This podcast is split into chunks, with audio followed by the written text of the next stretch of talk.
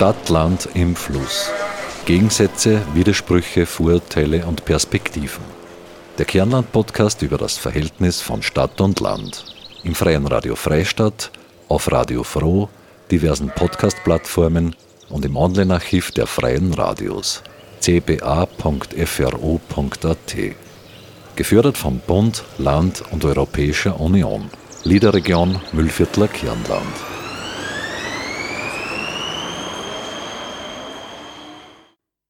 Leerstehende Geschäfte und Wohnungen stören viele.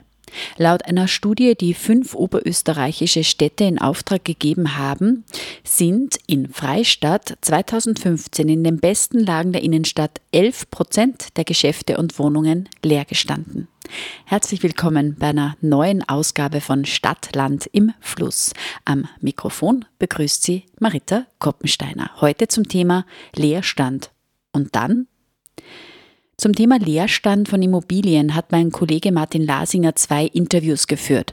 Mit Roland Gruber vom Architekturbüro Nonkonform über Leerstand im Allgemeinen und mit Miriam Mieschendahl von Im Kretzel über die digitale Vermittlungsplattform von Leerständen, den Raumteiler.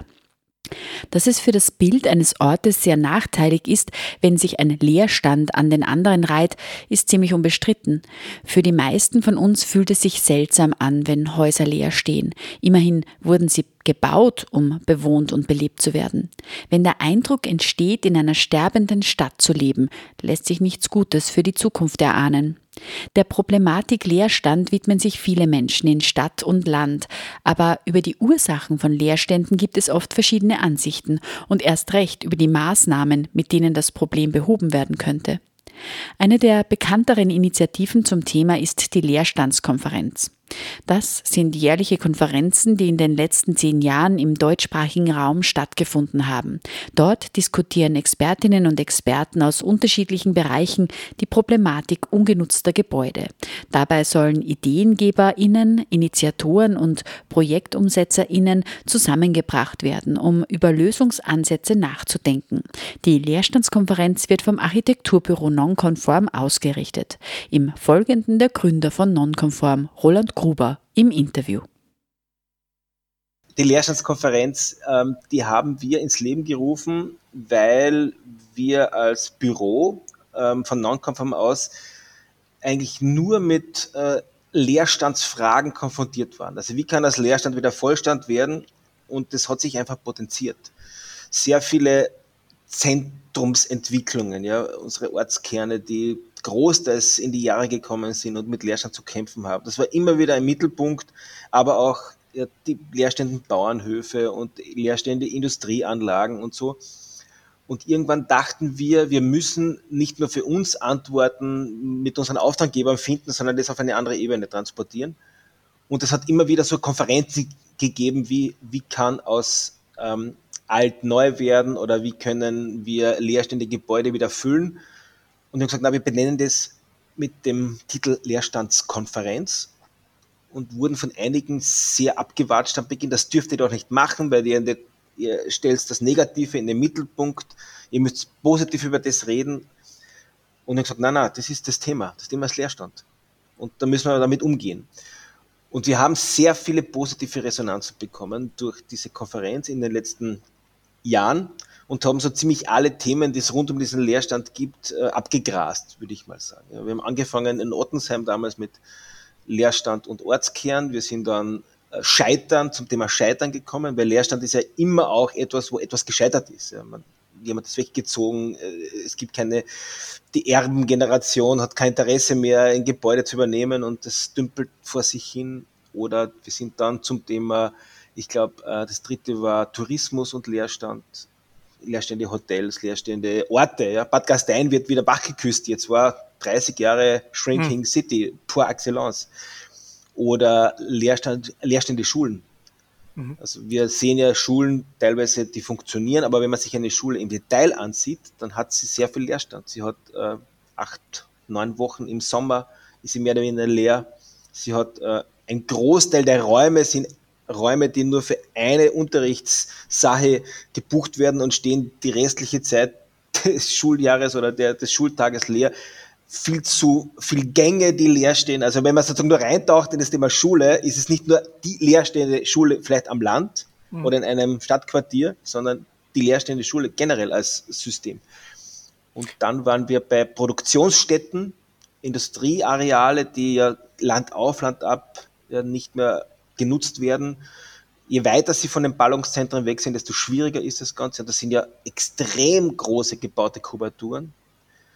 Und ähm, das Ganze hat sich irgendwie so alles, ja, dann noch bei den, bei den, bei den landwirtschaftlichen Flächen, also Bauernhöfe, also der leerstehende Hof, ähm, bin zu haben oder so als, als Hof, ja, habe keine Erben, was macht man mit denen? Noch viel schwieriger, weil da gibt es sozusagen von der Raumordnung her Regelwerke, wo es fast gar nicht möglich ist, dass da was reinkommt, eine alternative Nutzung. Also wir sind durch diese Leerstandskonferenz in ein, sagt mal, ein System reingewachsen, wo man gemerkt hat, dass von außen, warum ist da nichts los oder warum ist da nichts drinnen, gar nicht so einfach beantwortet werden kann. Jetzt äh, klingt so, als würdet ihr das Thema Leerstand in der breitestmöglichen Definition angehen. Ähm, man liest ja von, von Leerstand mittlerweile ja in, in Zeitungen, das ist in meiner Wahrnehmung überall ein Thema, spätestens wenn es um Regionalentwicklung geht. Ähm, Gibt es für dich irgendeine Abgrenzung, äh, Definition von Leerstand oder gibt es etwas, was so halbwegs äh, allgemeinverbindlich ist, eine Definition? Leerstand, also wenn, wenn ich jetzt sozusagen über Leerstand spreche, ist es in der Regel eine Immobilie oder ein Teil einer Immobilie, der in dem Moment, wo wir es anschauen, nicht genutzt wird. Also wo kein Leben drinnen ist. Wo niemand drinnen wohnt, wo niemand drinnen arbeitet, äh, wo niemand drinnen äh, schläft, wo niemand drinnen einkauft. Das ist eigentlich, äh, ist es eine Art gebaute Kubatur, die keine aktuelle Nutzung hat. Und wenn wir in Österreich eine Zahl hernehmen, dann heißt es, dass wir in Österreich in etwa 40.000 Hektar gebaute Masse haben oder gebaute Quadratmeter, die leer stehen. Das ist die Fläche von Wien. Hm. Das ist laut äh, den neuesten Zahlen vom Umweltbundesamt. Und das ist ja eigentlich eine irre Fläche. Gleichzeitig, mhm. wenn man sich das hernimmt, gibt es einen unglaublichen Druck, neu zu bauen. Insbesondere natürlich in den Ballungszentren oder sozusagen in den, in den Speckgürteln, da wollen alle hin. Äh, da gibt es den Bedarf, Wohnraum Ende nie rauszustampfen und gleichzeitig steht so viel leer. Und das ist nicht nur in Österreich so, das ist in Deutschland ähnlich. Äh, da gibt es, glaube ich, wenn ich die richtigen Zahlen habe von der Bundesstiftung Baukultur, ich glaube 1,2 Millionen Wohnungen, die leer stehen und gleichzeitig den Druck, 1,2 Millionen, Millionen Wohnungen zu bauen. Okay. Die stehen natürlich dort leer, wo keiner hin will oder mhm. wo sie vielleicht nicht sichtbar sind, mhm. diese Leerstände. Das ist ja auch ein Thema. Wer hebt denn diese Zahlen zu Leerständen? Wird das mittlerweile irgendwie halbwegs zentral versammelt? Also schwer. Also ich wurde damals, wo war denn das? In der, in der Finanzkrise 2008, 2009 wurde ich einige Male angerufen, auch von Medien, ob es Zahlen gibt dazu und ich habe mal geschätzt, ja, wie das sein kann es gibt eigentlich keine verbindlichen Zahlen oder keine verbindlichen Zahlen. Schön wäre es, wenn es die Statistik Austria eigentlich erheben könnte oder würde. Es wird jetzt, soviel ich weiß, immer mehr in die Richtung gearbeitet. Es erarbeiten Bundesländer unterschiedliche Zahlen zu Leerstand. Aber es ist noch nicht wirklich so angekommen, dass man das ja mit äh, auf Knopfdruck bereit hat, weil es natürlich auch sehr schnell sich ändert. Also, ist das das Hauptproblem, die schnelle Änderung? Das Hauptproblem von Leerstand. Also bei der ähm, Erhebung der, der leerstehenden Flächen.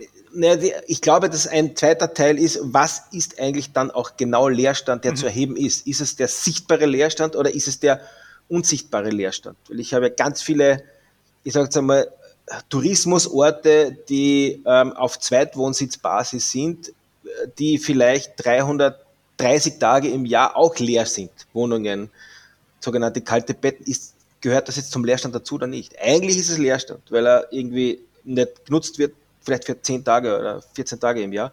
Den kann man natürlich nicht dazu rechnen. In der Regel würde ich sagen, Leerstand ist das, was wirklich über einen gewissen Zeitraum von einem Jahr oder zwei Jahren also total leer ist mhm. und nicht genutzt wird. Gibt es eine Tendenz? Kann man darüber was sagen? Gibt es mehr Leerstand über die Jahre jetzt in Österreich, deutschsprachigen Raum oder nimmt das ab? Das ist eine gute Frage. Also die Tendenz ist einmal so, dass durch Corona sicher ganz viele Handelsflächen und Erdgeschosszonen und belebte, ehemaliges noch belebte Geschäfte wirklich ausgelöscht worden sind. Ja. Die sind, also man sieht das jetzt, wenn man durch, zum Beispiel heute war ich in, in Klagenfurt, äh, wenn man dort reingeht, da gibt es schon eine wirkliche Zunahme an sichtbaren Leerstand in den Innenstädten. Wir wissen es alle, äh, Online-Knopfdruck und das Ding wird zugestellt, ich gehe nicht mehr hin und gehe einkaufen, das ist alles ähm, also wirklich wie ein, fast ein bisschen wie ein Tsunami, der gerade drüber schwappt. Und es wird so viel wie noch nie über dieses Thema nachgedacht. Ja, wie können wir unsere Innenstädte wieder in den Griff kriegen? Ähm, und der Handel in der Form wird sicher nicht mehr so zurückkehren. Also es wird mhm. ganz andere Formen von Innenstadtnutzung wahrscheinlich brauchen. Ähm, gleichzeitig ist es mit dem Wohnungsleerstand, ähm, kann ich schwer sagen, äh, weil wir eine Zunahme haben von Single-Haushalten und jeder eher versucht, auf größerem Wohnraum zu leben. Das heißt, wir haben eine, also die, die, sagen wir, die größeren Wohnungen stehen tendenziell eher leer als die kleinen Wohnungen. Mhm. Weil äh, es gibt sozusagen eine Statistik, glaube ich, ich glaube 30 oder 40 Prozent der Leute, die auch äh, zusammenleben, würden gerne in getrennten Haushalten leben und sich nur am Wochenende treffen. Damit ist eine Hypothese, damit es nicht zu schnell am Arsch gehen. Aber das ist klar, ja. Früher hat man, glaube ich, waren es 30 Quadratmeter oder 23, 24, 25 Quadratmeter pro Person. Jetzt haben wir bei 40, 50 Quadratmeter pro Person, die gebraucht werden. Das heißt, das produziert natürlich alles. Neue Kubaturen, neue ähm, Entwicklungen. Gleichzeitig bleiben einige Dinge auf der Straße hängen. Und ein Großteil der Leerstände sind sichtbar in Ortskernen, würde ich mal sagen. Das sind sehr viele, wo man durchgeht zu ebener Erd und dem Obergeschoss, da kriegt man schon mit, wann nichts mehr geputzt ist, das ist, da ist nichts los. Gleichzeitig wissen wir aber auch, dass sehr viele Einfamilienhäuser zu einem Großteil leer sind. Ich würde sagen, nicht ganz leer, da wohnt vielleicht noch eine Person drinnen, aber wir haben das äh, halb leerstehende Einfamilienhaus sozusagen als Megaphänomen die aus den 50er, 60er, 70er, 80er Jahren. Die Kinder sind, man baut ein Haus für den Idealzustand Familie. Ja, so wie du wahrscheinlich mit ähm, äh, Frau und zwei Kinder oder drei Kinder. Das wird gebaut und das ist dann die gebaute ähm, ja, Materie. Dann wissen wir aber, dass die Kinder nach 16, 17, 18 Jahren sagen, liebe Eltern, äh, das war's und sind weg und kommen vielleicht nie mehr wieder. Dann steht sozusagen das eigentlich zu groß gebaute Haus ähm, zum Großteil schon halb leer. Irgendwann verlässt dann eine Person durch Scheidung oder durch Tod auch noch den Haushalt, dann ist ein zu großes Haus für eine Person. Mhm. So. Und ja. das ist ja auch Leerstand, den wir gar nicht so wahrnehmen, weil der ist ja, da ist ja noch was los drinnen. Mhm. Und deswegen gibt es ist eine Vielschichtigkeit, dieses Thema des Leerstandes echt zu betrachten und in den Griff zu bekommen, das, was wir als sozusagen Otto oder Maria Normalbürger als Leerstand sehen, ist eher das leerstehende, das leerstehende Erdgeschoss. Mhm. Das erfordert ja völlig unterschiedliche Strategien im Umgang, diese zwei Phänomene. Äh, wer hat denn jetzt hauptsächlich Interesse an Reduktion von Leerständen? Also ich kriege es halt mit, wenn es um Innenstadt geht oder sowas, dann ist das Stadtmarketing oder sowas aber diese anderen äh, Geschichten, die du angesprochen hast, eben äh, fast leerstehende Einfamilienhäuser, interessiert das jemanden von der öffentlichen Hand? Ja, und zwar, also ich kann berichten, ähm, wir arbeiten sehr viel in Deutschland und wie die nächste Leerstandskonferenz, die wir hoffentlich über die Bühne bringen, wird in Kolbermoor sein. In Kolbermoor ist äh, ein Ort in der Nähe von Rosenheim in Bayern. Und das war auch ein Auslöser für diese nächste Konferenz, die wird den Titel eben haben, das halb leerstehende Einfamilienhaus. Und ähm, also mit dem, mit dem Untertitel Keiner daheim. Ja. Also man weiß es nicht, ob jemand zu Hause ist oder nicht zu Hause ist. Und der Hintergrund eigentlich von diesem, warum es ein riesiges Interesse gibt an diesem nicht sichtbaren Leerstand, der Bürgermeister hat uns erzählt, er hat einen wahnsinnigen Druck an Anfragen von jungen Menschen, die Wohnraum haben wollen. Gleichzeitig sind die Grundstückspreise in den letzten Jahren enorm in die Höhe gegangen. Also rund um München ist es ja ein, was nicht, das ist ja wie Goldgräberstimmung dort. Alle wollen, ganz Deutschland will Richtung München in die Berge zu den Seen und äh, in diese ja, lebenswerte, in den lebenswerten Süden. Und die jungen Menschen können sich das, den Grund auch nicht mehr leisten. Und wenn Grund zur Verfügung ist, ist er eigentlich ganz weit draußen. Ja, also im Umfeld, im, im Donut, Stadtgürtel der Orte, weil der drinnen nicht ja, verfügbar ist. Und das gegenteilige Phänomen ist eben, dass so viele ältere Menschen alleine in diesen Häusern wohnen. Und er sagt, sein Job ist, also er, er geht oft in, zu Geburtstagsfeiern, 70., 80. Geburtstag, und geht dann in diese Häuser rein und sieht, dass auf den Stiegen äh, 10 cm Staub liegt. Das heißt, dann weiß man natürlich, dass er schon über Jahre niemand mehr ins Obergeschoss gegangen ist. Wenn er dann die Familien anspricht oder die, die Einzelpersonen, die drinnen leben, und fragt, ähm, ob sie bereit wären, junge Menschen reinzulassen, eine Familie reinzulassen, können viele sich das nicht vorstellen, weil es ist ja ein Stören, man hat Angst, da kommen vielleicht irgendwelche Menschen, mit denen man nicht kann, äh, man ist nicht mehr alleine. Gleichzeitig könnten die den Rasen mähen, könnten das Haus in Ordnung bringen. Und da ist es eben auch von seiner Seite ausgerufen worden, wir müssen dieses Phänomen zum großen Thema machen, damit vielleicht diese Menschen in einer sozusagen innerorts in einen was ich, Wohnbau gehen, vielleicht mit anderen oder mit, mit ähm, anderen zusammenwohnen, also ich würde nicht sagen betreutes Wohnen, sondern generell durch fußläufige Erreichbarkeit und gleichzeitig diesen Wohnraum jungen Menschen zur Verfügung stellen, die die Immobilie nicht kaufen müssten, sondern vielleicht nur mieten, pachten.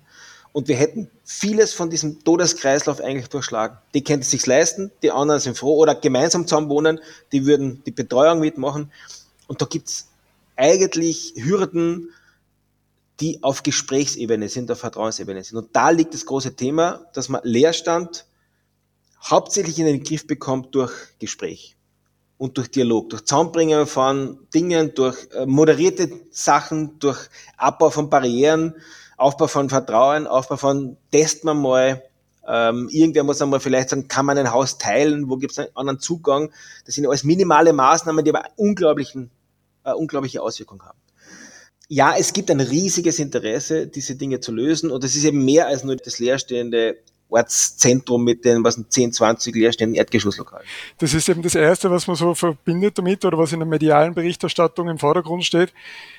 Aber es ist ja großartig, wenn es da eben äh, die Überlegung gibt, also genau das zu machen, was euer Ding ist, eben durch Dialog und moderierte äh, Prozesse sowas zu erreichen, weil sonst ist dann immer äh, schnell die Befürchtung da, habe ich bei uns im Ort mitgekriegt, wie weit darf die öffentliche Hand da quasi äh, auf persönliches Eigentum Einfluss nehmen, da hinein regieren oder kommen gleich so Vorwürfe Enteignung oder irgend sowas. Also man fühlt sich da äh, sehr schnell beschnitten in den Eigentumsrechten.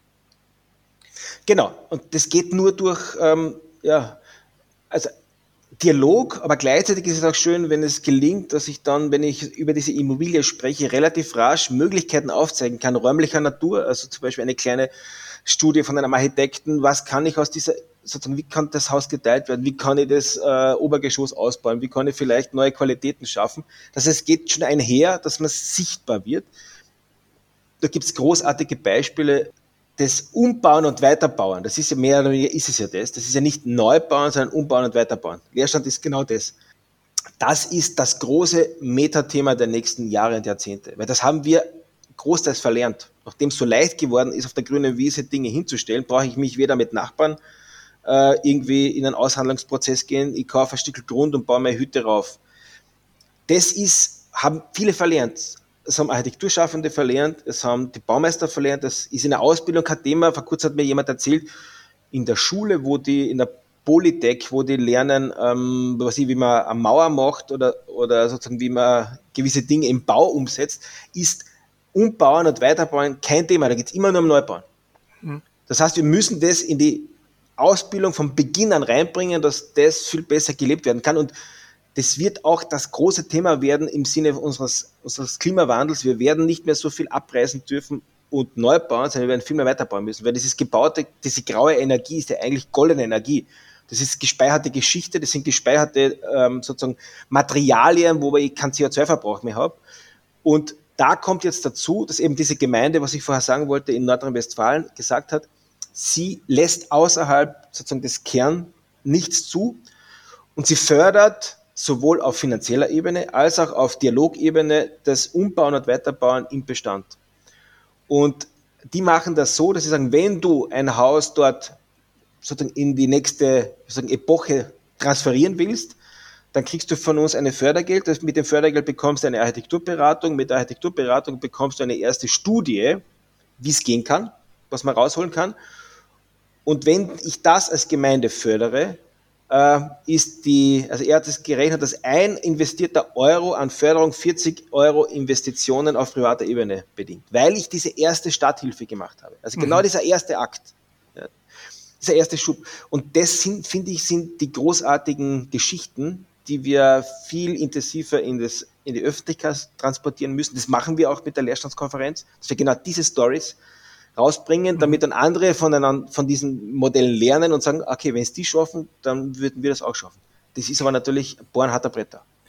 Was ich in einer Studie über so innerstädtische Leerstände gelesen habe, ist eben in Bezug auf Oberösterreich, dass die Beobachtung da ist, wenn Beispiele nicht aus Oberösterreich stammen, dann lehnt man sie in Oberösterreich ab, weil man sagt, na ja, das ist halt vielleicht woanders möglich, aber bei uns im Detail sind die Verhältnisse nicht so und das geht nicht was du da sagst, ist ja natürlich ein Teil der Realität. Wir haben äh, viele unterschiedliche Bundesländer mit vielen unterschiedlichen Gesetzen.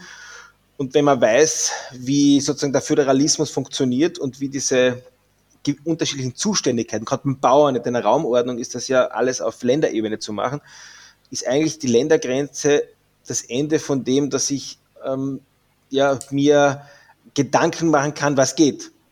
Und eigentlich muss es aber über den Tellerrand hinausschauen und du musst von außen die Dinge reinholen, weil adaptieren auf die jeweiligen äh, Anforderungen und Normen muss ich so und so. Aber es geht um die Strategie mhm. und nicht um das, äh, wie passt es in welches Förderprogramm rein. Das ist die zweite Ebene. Ich muss erst einmal die Strategie im Kopf bekommen, da muss ich Perspe den Perspektivwechsel irgendwie zulassen und dann kann ich eigentlich beginnen, ein Projekt zu entwickeln oder ein Projekt zuzulassen und dann komme ich automatisch mit diesen regionalen Gegebenheiten in, sozusagen in Kontakt und ins Gespräch. Und so viel anders ist es nirgends. Also ich bin sehr mhm. viel in Deutschland und ich merke, dass das ähnlich ist wie bei uns. Äh, die haben halt andere, ein paar andere Kurven, die sie drehen oder ein paar andere sozusagen äh, so Sollbruchstellen, wo sie dann entscheiden, geht es weiter oder geht es nicht weiter. Aber es ist ähnliche Herausforderung. Mhm. Ja. Es gibt viel gebaute Leerstände, es gibt viel Veränderungen in den Innenstädten, es gibt viele ähm, alleinstehende Menschen, die in Häusern leben, es gibt viel Leerstände Industriehallen, es gibt unglaublichen Strukturwandel in der Landwirtschaft. Also es ist ein ähnliches Ding und das ist in ganz Europa.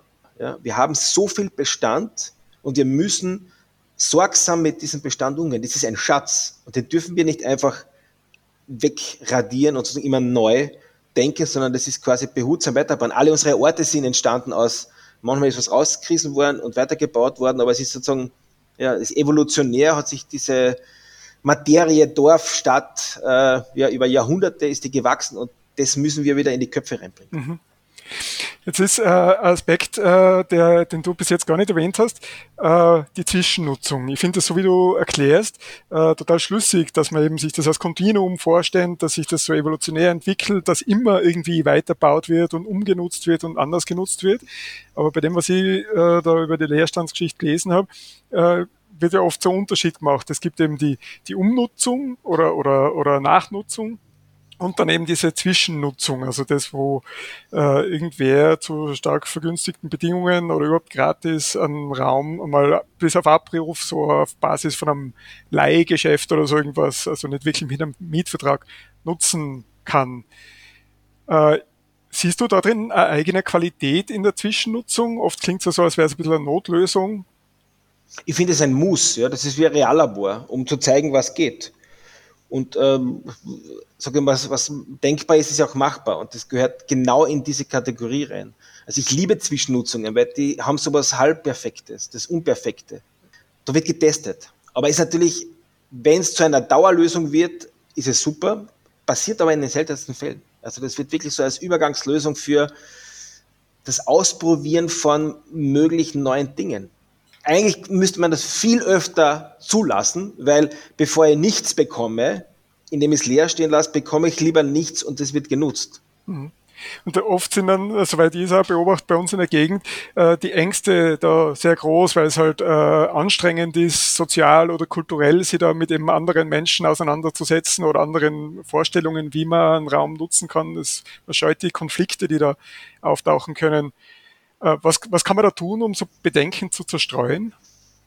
Ich gehe davon aus, dass es hier eine Art von Hohl- und Bringschuld gibt. Also ich kenne selbst, dort wo ich, wo ich wohne, gibt es auch Leerstand. Und man würde sich als Immobilienbesitzer oder Immobilienbesitzerin manchmal erwarten, dass jemand kommt und fragt, darf ich was machen? Äh, beziehungsweise umgekehrt könnte ich natürlich als Immobilienbesitzer, Besitzerin zu irgendwelchen Leuten oder in einer Plattform was reinposten, habe Raum, suche ähm, Zwischennutzung. Passiert selten, weil die beiden nicht so wirklich äh, eine Beziehung aufgebaut haben. Ja. Die, die was besitzen, sind vielleicht gar nicht da oder haben kein wenig Interesse und die, die was suchen, trauen sich nicht dahin zu gehen. Also das wären so diese an der Hand nehmen, ein bisschen, ähm, ja, es, also meine Erfahrung jetzt nach 20 Jahren Selbstständigkeit und viele Jahre jetzt in diesem Milieu arbeitend, es braucht, um diese Lücke zu schließen,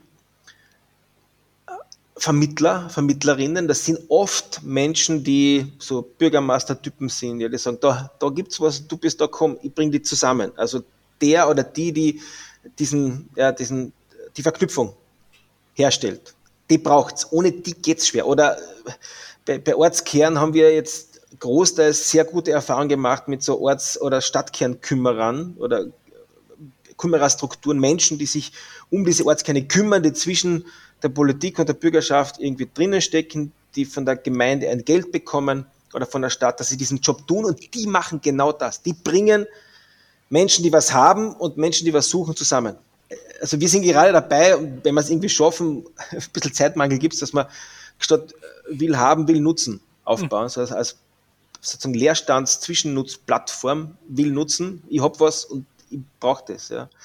Oft wird vorausgesetzt, dass so Engagement eben etwas ist, was eben Bürgermeister quasi als ihr Teil ihres Amtes sehen oder Kümmerer, die das vielleicht irgendwie ehrenamtlich machen, aber dass das kein Geschäftsfeld sein könnte. Plant ihr diese so eine Plattform will nutzen als wirtschaftliches Unternehmen? bis jetzt haben wir nur die Idee und den Domain. Ja, okay. und reden tun wir schon, reden tun wir schon länger, dass wir das machen. Ähm, da kommt immer ein bisschen der Faktor tagesaktuelle Sachen dazu und gerade in Corona haben wir ja auch sehr viel, wie soll ich sagen, ähm, Krisenmanagement machen müssen und das haben wir aber sehr gut über die Bühne gebracht. Ähm, das weiß ich noch nicht, ob das ein, ein, sozusagen ein Businessmodell sein kann. Vermutlich geht es auch als Businessmodell, aber vermutlich ist jedes Ding, was man beginnt, einmal eintauchen in eine Art, ich bringe Dinge zusammen, die noch nicht zusammengehen oder ich baue Brücken über Gewässer, die noch keine Brücke haben. Und was auch immer draus wird, man muss, darf nicht am Beginn, gerade wenn man über Leerstandssachen nachdenkt, nicht immer über Geld nachdenken, sondern mhm. da muss man schon das äh, Gemeinwohl, ähm, die, die Lebensqualität, die, die, sozusagen die, der, der, schöne Lebensraum als solches in den Vordergrund stellen und nicht unbedingt äh, sofort Kohle machen. Ja. Hm. Aber äh, ich bin von, also zwischen Ehrenamt und äh, bezahlter Arbeit, das ist ja sozusagen eines der nächsten großen Fälle, gerade in, diesen, in dieser Thematik. Ich bin eher jemand, der sagt, wenn sich jemand professionell um diese, diese Kümmererfunktion annimmt, dann soll diese Person auch bezahlt kriegen. Ich kann das nicht alles aufs Ehrenamt abmützen, das geht nicht weil die müssen extrem viel Widerstand aushalten. Die kriegen Gegenwind von allen möglichen Seiten. Sie ähm, sind lästig. Ja? Sie ähm, einmal anrufen ist keinmal, zweimal ist keinmal, dreimal ist vielleicht einmal. Die müssen gute, äh, die müssen eigentlich Schauergeschichten zu guten Geschichten übersetzen. Ja? Sie müssen Äpfel mit Birnen verknüpfen. Das ist Arbeit. Ich hatte heute ein Gespräch mit einem ähm, Landespolitiker und eigentlich gibt es ein großes Vakuum in Österreich, dass die Gemeinden, von diesen 2000 Gemeinden natürlich, wir haben was, 20, die größer sind als was, 30, 40.000 Einwohner, der Rest ist kleiner, wir haben jetzt, die meisten haben um die 5000 Einwohner.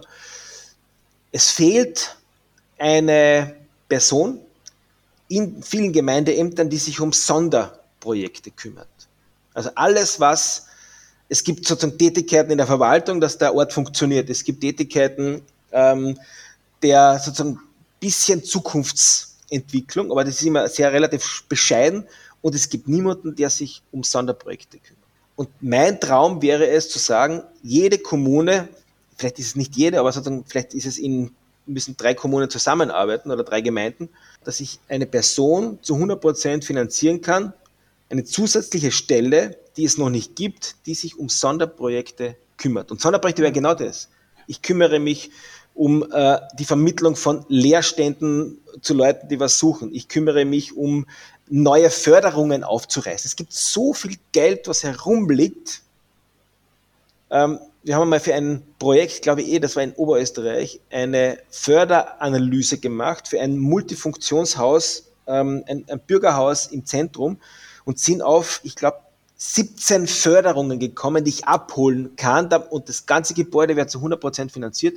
Nur wer holt denn die 17 Förderungen ab? Weil ich muss dann für den Schrank, den ich einbaue drinnen, muss ich äh, eine Spezialförderung beantragen. Für die Dachebene äh, muss ich das machen, für das Erdgeschoss das, für äh, das Fenster das, für äh, und so weiter. Ja, das wäre also das wären 2000 neue Menschen, die in Österreich arbeiten könnten hochqualifizierte Kräfte. Wir verlieren auf der einen Seite durch die Digitalisierung eh so viele Menschen, die irgendwie rausgespült werden. Und eigentlich könnte man ein paar von den guten, erfahrenen wieder durch so ein, ich hole mir die Sonder, sozusagen Menschen, die Sonderprojekte machen, in die Gemeinden zurück. Das wäre eine schöne, ich finde, eine, eine, eine schöne Erfolgsgeschichte. Zum Abschluss also eine Vision über die Gemeindepolitik, die Schaffung eines Postens für Sonderprojekte in jeder Gemeinde für eine Person, die sich um das Abholen von Förderungen und die Vermittlung von Leerständen kümmert. Leerstand nicht nur bezogen auf die auffälligen toten Schaufenster der Innenstädte, sondern auch auf die Wohnhäuser, die unsichtbar nicht oder halb genutzt sind. Im Interview mit Martin Lasinger der Architekt Roland Gruber von Nonconform, dem Veranstalter der Leerstandskonferenz. Gruber hat bemerkt, dass das Um und Auf einer erfolgreichen Vermittlung von leerstehenden Immobilien der persönliche Kontakt, der Aufbau von Beziehungen und Vertrauen ist. Trotzdem haben natürlich auch die digitalen Online-Plattformen zur Leerstandsvermittlung eine Berechtigung. Eine ganz besondere Plattform dieser Art ist der Raumteiler ein Element des Wiener Projekts im Grätzl. Was es mit dem Raumteiler auf sich hat, erklärt Miriam Mischendahl. Zunächst muss man mal sagen, Leerstände umfassen ja so zwei Arten äh, von, ich sag mal, Räumen. Das eine ist das Thema Wohnungen. Da habe ich jetzt äh, keine Erfahrung in dem Bereich, muss ich sagen. Wir haben uns in den letzten fünf Jahren sehr stark damit beschäftigt, um also Gewerbeflächen und den Leerstand dort und eben die Frage, was äh, eine Plattform äh, da eben für Services anbieten kann oder für einen Rahmen, sage ich mal, um diese Leerstände zu aktivieren. Wobei ich aber dazu sagen muss, uns geht es im Grunde ähm, da gar nicht so sehr um äh, die Leerstände, sondern wir sind da hingekommen zu diesem ganzen Thema, weil unsere Nutzerinnen so einen Bedarf an Räumen hatten und keine Angebote gefunden haben. Und das war eigentlich der Auslöser, bei, ja, von dem wir dann gesagt haben, oh, da müssen wir was tun und da können wir auch was tun. Genau, also das ist so, ja, also Gewerbeflächen ist unser Thema mhm. und unsere Nutzerinnen, und das sind vor allen Dingen selbstständige Vereine, Kulturschaffende, alle, die so eigentlich äh, ihre Umgebung liebens- und lebenswert machen mit ihren Angeboten. Und die brauchen natürlich Raum. Mhm. Genau. Jetzt ist ja Leerstandsvermittlung äh, immer stärker werdendes Thema, soweit ich sehe. Man hört immer wieder davon von Seiten Stadtmarketing, Regionalentwicklung. Äh, normalerweise wird man davon ausgehen, es gibt eh einen Markt. Es gibt Leute, die professionell den Markt bearbeiten, Maklerbüros. Funktioniert da was nicht oder, oder ist das in der Natur der Sache, dass, äh, dass der Markt da nicht alles beheben kann? Mhm. Also aus unserer Beobachtung ist es so, dass gemakelte, jetzt, ich kann es wieder nur für Gewerbeflächen sagen, gemakelte Gewerbeflächen einfach eine äh, Hürde per se schon sind, weil die Zielgruppen, mit denen wir zu tun haben, also die Nutzerinnen, die, die selbstständigen, kulturschaffenden Vereine, die haben eben nicht äh, ein paar tausend Euro, um so ein äh, normal gemakeltes äh, Objekt tatsächlich äh, anmieten zu können. Das ist eine riesen Hürde. Und wenn man sich einfach anschaut, auch was jetzt, wir kennen die Situation bei den Ein-Personen-Unternehmen sehr gut, was da für ein Jahreseinkommen ist und das dann in Beziehung setzt, wie, wie äh, ich sag mal, Makler, Provisionen etc., um überhaupt noch Zutritt zu Räumen zu bekommen, dann ist die Hürde zu hoch. Und was es eben nicht gibt oder zu wenig gibt, ist am Markt äh, leistbare Gewerbeflächen und vor allen Dingen solche, die auch eine äh, andere Flexibilität mitbringen. Also wenn ich mich drei Jahre vorher, also drei Jahre für so eine Gewerbefläche committen muss, also so einen Mietvertrag unterschreiben, ist es too much gerade mhm. eben für die Gruppen, die wir bearbeiten. Und dann kommt noch dazu, die äh, klassisch gemakelten Flächen sind einfach zu groß oftmals und damit einfach auch dann wieder zu teuer. Ähm, und da trifft einfach die Nachfrage nicht zusammen mit dem Angebot. Und ähm, das ist so ein bisschen das Manko, warum es überhaupt auch neue Lösungen braucht. Genau. Mhm. Ja. Also es gibt ja äh, auch andere Plattformen online, in denen äh, Leerstände angeboten werden oder mhm. äh, nachgefragt werden können. Du hast schon beschrieben, ihr richtet euch einfach an andere äh, Nachfragende, also an, an eben Kulturinstitutionen äh, oder, oder Kulturtätige. Was unterscheidet euch sonst noch von anderen Plattformen? Zum Beispiel von der Wirtschaftskammer gibt es in Österreich solche Plattformen, du kennst wahrscheinlich mhm. mehr. Mhm. Also ähm, wir gehen mit einem anderen Zugang an, an dieses Thema ran. Und zwar bei uns geht es um darum, äh, Gewerbeflächen mit anderen zu teilen und dadurch eben flexible Mietmodelle zu ermöglichen zu, und auch eine Leistbarkeit, weil äh, ja es Räume teilen, Kosten teilen. Und das Ding, was wir eben auch äh, bei uns auf der Plattform, der Bereich, der da eben für dieses Gewerbeflächen teilen, äh, wo sich alles drum äh, dreht, heißt der Raumteiler. Also wir haben da so einen ganz speziellen Ansatz äh, gefunden und aus der Not eine Tugend gemacht, nämlich, dass diejenigen, die zum Beispiel eine Werkstatt angemietet haben, aber vielleicht noch Platz bei sich haben, äh, die können dann sagen im Raumteiler, du, ich suche noch Raumpartner und Partnerinnen, äh, ihr könnt euch andocken und dadurch hat derjenige, der diese Werkstatt angemietet hat, am Ende des Monats mehr im Portemonnaie und die anderen bekommen Zugang zu dieser Werkstatt. Was aber da besonders Tolles passiert, ist eigentlich, äh, es bilden sich auch, ich sag mal, kooperative Netzwerke. Es bieten sich gemein, also es bilden sich Gemeinschaften. Und das ist, glaube ich, fast noch der größere Wert. Habe dir jetzt äh, unter anderem auch deswegen gefragt, weil ähm, du äh, erzählt hast, dass du eben nicht nur jetzt die Plattform äh, im Kretzel seit Jahren betreibst, äh, mhm. sondern schon längere Erfahrungen äh, in dem Feld hast seit den 90er Jahren. Mhm. Und äh, meine Erinnerung ist da ungefähr so, äh, äh, es hat dann irgendwann mal die Geschichte gegeben, dass es Gästebücher auf Homepages gegeben hat und sie sind mit Begeisterung eingerichtet worden und ganz schnell waren die alle leer und sind nicht benutzt worden. Also es war dann immer, es hat dann nicht mehr Möglichkeiten gegeben, mehr Plattformen, als es Bedarf gegeben hat, sie zu befüllen. Oder es hat, macht den Eindruck, dass eben jetzt so die Entwicklung der letzten Jahrzehnte im Internet immer nur die allergrößten Plattformen äh, funktionieren. Also dass, dass, dass sich alles zuspitzt und diese äh, Bildung von Monopolen, quasi Monopolen, sieht man in allen Bereichen, also die mit den, mit den äh, riesen äh, Online-Konzernen. Äh, wie siehst du das da mit, äh, mit der Chance, dass man eben als kleinere Plattform äh, da neben denen bestehen kann? Hm. Also das Prinzip nennt sich The Winner Takes It All. es klopft bleibt nur einer übrig. Und natürlich ist es ein Thema, das äh, seit Jahren ähm, auch mich selber natürlich äh, persönlich sehr stark beschäftigt. Ähm, aber eben weil ich schon 20 Jahre in dem Bereich tätig bin und auch einige Plattformen aufgebaut habe von null auf, äh, von denen eben auch, also die hatten auch sehr, sehr große Mitbewerber, unter anderem zum Beispiel Amazon. Und äh, da hieß es auch am Anfang, nee, das, das kann nicht funktionieren.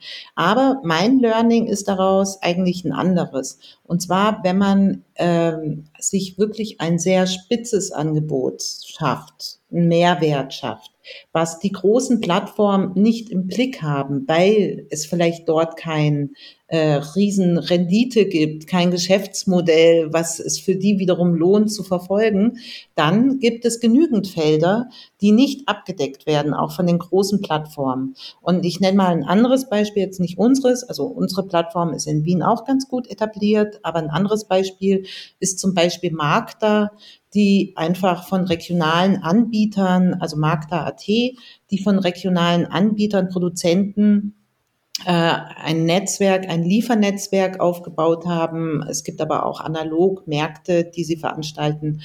Und äh, die haben sich sehr schön entwickelt in den letzten Jahren. Und dann könnte man auch sagen, nee, eigentlich darf das das gar nicht geben. Die waren zu klein. Aber genau in diesen Nischen, die nicht abgedeckt werden, gibt es Raum. Und den wollen wir auch nutzen, weil sonst haben wir am Ende ähm, und die Situation, glaube ich, ist nicht so toll. Airbnb, die dann zum Beispiel Wohnungen eigentlich vom Wohnungsmarkt wegnehmen und es dann nur noch über solche riesigen Plattformen lokal die Angebote, ich sag mal, strukturiert werden. Das ist dann aber nicht mehr im Sinne der Menschen, die lokal vor Ort sind. Und ich glaube, wir sollten da was tun. Und deswegen sind wir unter anderem auch angetreten. Ihr habt den Plan, eure Plattform im Grätzl aus Wien eben jetzt dann in einem Testbetrieb im Mühlviertler Kernland äh, anzustarten. Ich bin mhm. schon total gespannt, äh, was daraus wird und gespannt auf eure Residency. Magst du sagen, äh, wann ihr da sein werdet? Gerne. Also zum, zur Entwicklung kurz, wir sind mittendrin, gell? Und äh, von diesem Prototyp, der dann We Locally heißt, der, der dann auch äh, ja eben im Mühlviertler Kernland, Freistadt drumherum starten wird. Und wir wollen dieses äh, Prinzip der Plattform, dieses Kooperative, dieses, dass wir aus der Kraft der Gemeinschaft noch Potenziale brach liegen, die wir nutzen können, wollen wir schon zeigen in Workshops, in Vernetzungsevents. Und wir kommen äh, vom 6. September bis zum 10. September sind wir in Freistadt. Wir werden dort einen Lehrstand beziehen. Wir freuen uns über jede und jeden, der vorbeikommt und sich von uns erzählen lässt, was es da so auf sich hat mit dem Räumeteilen und der Vernetzung. Und genau, und da wird es eben auch Workshops geben und wir sind total gespannt und happy. Das Thema Leerstand also immer mehr im Fokus aus wirtschaftlichen, ökologischen, touristischen und stadtentwicklerischen Gründen. Bei so viel Aufmerksamkeit sollte es doch im Lauf der Zeit ein allgemeines Umdenken geben, dass auch bei uns der Wert eines bereits gebauten höher geschätzt wird und durch intelligente Maßnahmen die Zahl der notwendigen Neubauten reduziert werden kann. Das Nachnutzen von Immobilien hat Zukunft und durch Zwischennutzung lassen sich neue Konzepte erproben. Kommen wir nun zur Rubrik Zurkorste Weggezogene Zurückgekommene. Diesmal mit meiner Kollegin Claudia Prinz, die ebenfalls nach vielen Jahren in der Stadt wieder eine Zurückgekommene aufs Land ist. Zurquaste Weggezogene Zurückgekommene. Hallo, ich bin die Claudia und ich bin eine Zurückgekommene. Ich bin äh, fürs Studium nach Wien gegangen, also 1999, und ähm, da bin ich dann auch gleich mal 15 Jahre in Summe geblieben. Die Anonymität hat mir in der Stadt sehr gefallen. Man kann einfach jederzeit rausgehen, in Kaffeehäuser gehen, man kennt da keine Leute und das ist echt angenehm. Zurückgekehrt bin ich aber allerdings, weil mir die Stadt dann auf einmal zu viel geworden ist. Der öffentliche Verkehr Immer waren da sehr viele Menschen in den Bussen oder in den U-Bahnen drinnen. Es hat überall gewuselt, es waren immer Menschen. Das habe ich nicht mehr ausgehalten in einer gewissen Weise, weil ich mich dann auch sogar schon zu sehr auf die Natur gefreut habe. Ich wollte wieder zurück in den Wald, eigentlich nämlich in den Nadelwald speziell, weil ich ja auch eine gebürtige Freistädterin bin und der Wald ist ja, glaube ich, dafür bei uns schon sehr was Wichtiges. Ich bin dann gleich nach Freistadt zurückgekehrt, da ist meine Geburtsstadt. Bin gleich am Anfang sehr gut aufgenommen worden, weil ja eine junge Frau, die da wieder von einer großen Stadt zurückkehrt, Das ist dann irgendwie anscheinend was Spezielles gewesen, habe ich ja ich gar nicht gewusst. Aber das war dann so. Und dann habe ich ganz schnell Jobs bekommen. Und das war in Wien eigentlich auch sogar anders. Was ich wirklich an der Großstadt vermisse, habe ich zuerst schon äh, einmal anklingen lassen. Das ist die Anonymität. Man kann machen, was man will, man kennt keine Leute, man kann jederzeit rausgehen, es ist alles offen, man kann jederzeit in ein Museum gehen. Puh, es gibt so viele Angebote, man muss das ja dann gar nicht machen, alles, aber es ist angenehm zu wissen, es gibt diese ganzen kulturellen Angebote. Ich glaube, ich bin ein Stadt- und Landmensch, weil gleichzeitig taugt es mir wirklich, in Freistadt zu leben, zu wohnen, meinen Garten zu haben, mit dem Hund rauszugehen in der Natur, aber ich fühle mich schon auch noch zum Teil als Wienerin, wenn ich in Wien bin. Es waren 15 Jahre, das ist schon eine lange Zeit. Meine Kollegin Claudia Prinz war das, eine zurückgekommene nach Freistadt. Und damit sind wir am Ende unserer heutigen Sendung angelangt. Am Mikrofon verabschiedet sich Marita Koppensteiner. Herzlichen Dank fürs Zuhören. Redaktion Martin Lasinger, Marita Koppensteiner und Claudia Prinz. Stadt, Land im Fluss. Gegensätze, Widersprüche, Vorurteile und Perspektiven. Der Kernland-Podcast über das Verhältnis von Stadt und Land. Im freien Radio Freistadt, auf Radio Froh, diversen Podcast-Plattformen und im Online-Archiv der freien Radios cba.fro.at. Gefördert vom Bund, Land und Europäischer Union. Liederregion Müllviertler Kirnland.